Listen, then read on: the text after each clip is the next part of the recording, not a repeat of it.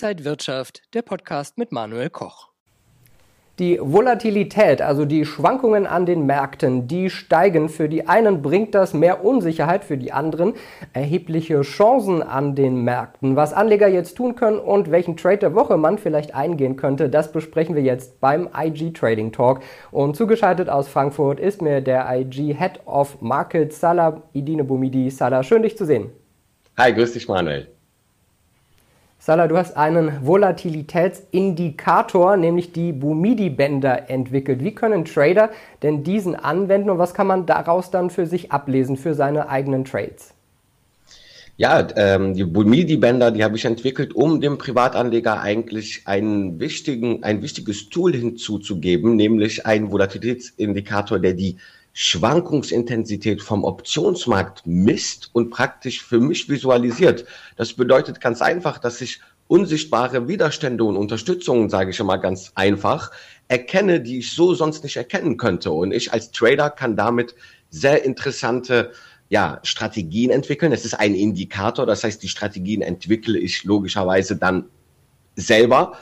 Aber man kann durch, durchaus etwas sehr Interessantes sehen. Man kann Rückkehrbewegungen antizipieren. Das haben wir in der letzten Woche sehr schön gesehen. Da ging es ja regelrecht wie in einem Ping-Pong auf und ab zwischen den Bumidi-Bändern. Und wir können durchaus, wenn wir die Unterseite der, das untere Bumidi-Band treffen, oft sehen, dass wir danach anschließend eine Rückkehrbewegung in die Bandbreite sehen. Die Bandbreite kann auf einer Standardabweichung oder zwei ermittelt werden, heißt nichts anderes als, dass ich zu 68 Prozent oder zu 95 Prozent erwarten kann, dass ich in einem bestimmten Zeitraum, also in einem Tag, in einer Bandbreite schließe, also dass der DAX, die Bumidi-Bänder praktisch immer innehält und wenn wir mal ausbrechen, dann ist da was im Busch, sage ich immer. Und dann können wir das als Trader durchaus nutzen. Wenn ich jetzt mit Zertifikaten, Knockout-Zertifikaten handle, ist das zum Beispiel auch ein sehr wichtiger Punkt, die Mobility-Bänder mit einzubeziehen, weil ich tunlichst vermeide,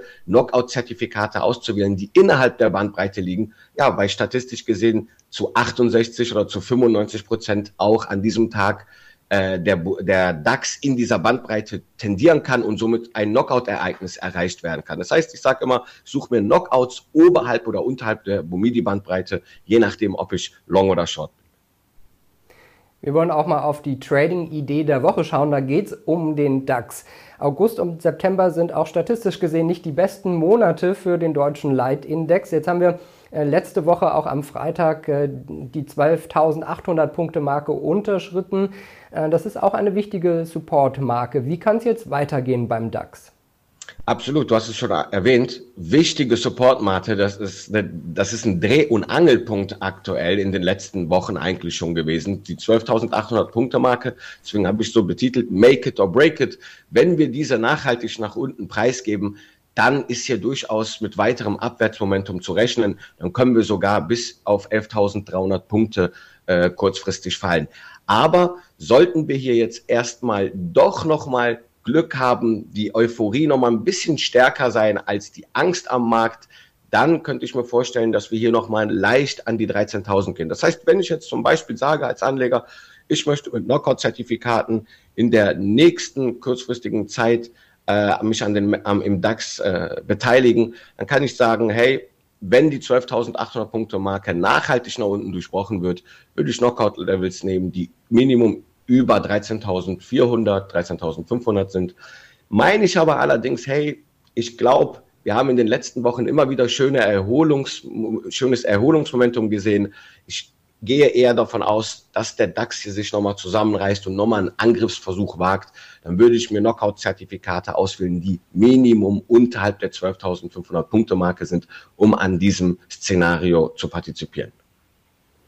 Salah, vor gut einem Jahr wurde der deutsche Leitindex ja vergrößert von 30 auf 40 Unternehmen und die neuen 10, die dazugekommen sind, die konnten gar nicht so stark profitieren wie praktisch die alten 30.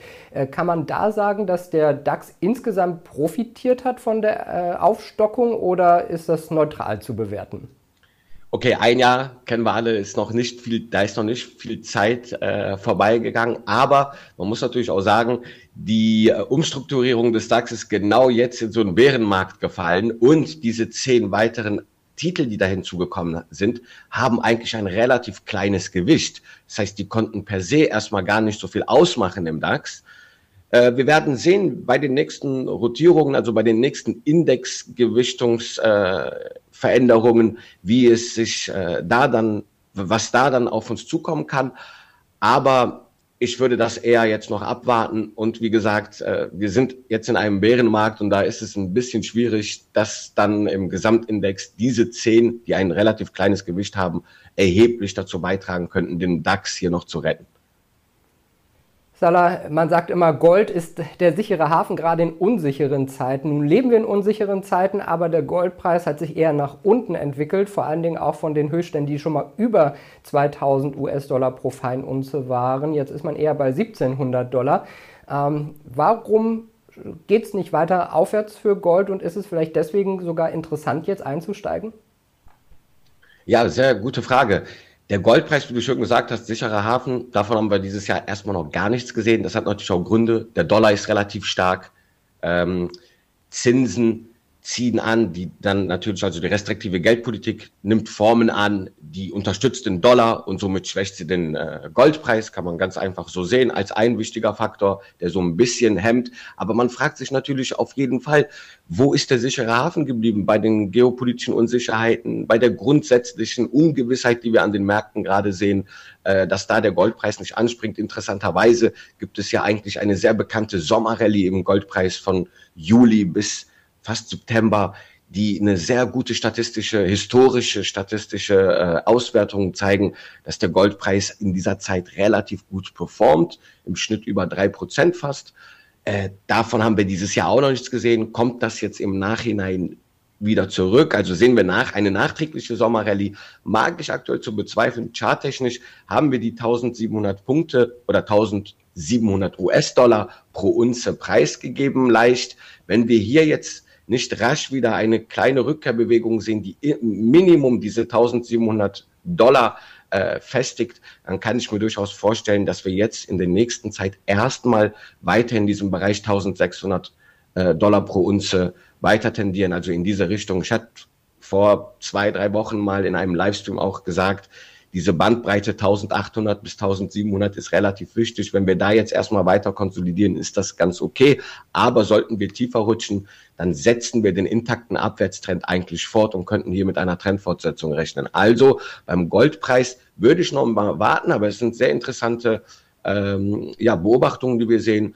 Und es könnten dementsprechend im dritten Quartal erste Kaufsignale wieder entstehen. Das werden wir dann auch besprechen. Bei Silber ist es ähnlich. Da sehen wir auch äh, the poor man's gold, wie man auf äh, Englisch sagt, das Gold der Armen. Ähm, sehen wir durchaus auch, dass wir hier einen äh, Rückgang gesehen haben, der ähnlich wie bei Gold ähm, ja zu einem neuen Abwärtstrend geführt hat. Ich kann mir aber wie gesagt durchaus vorstellen, dass wir hier nochmal neue Erholungspunkte und neues Momentum in den nächsten Monaten sehen. Salah, und nochmal kurz äh, zusammengefasst, wie sollten Anleger jetzt vielleicht in die nächsten Wochen gehen?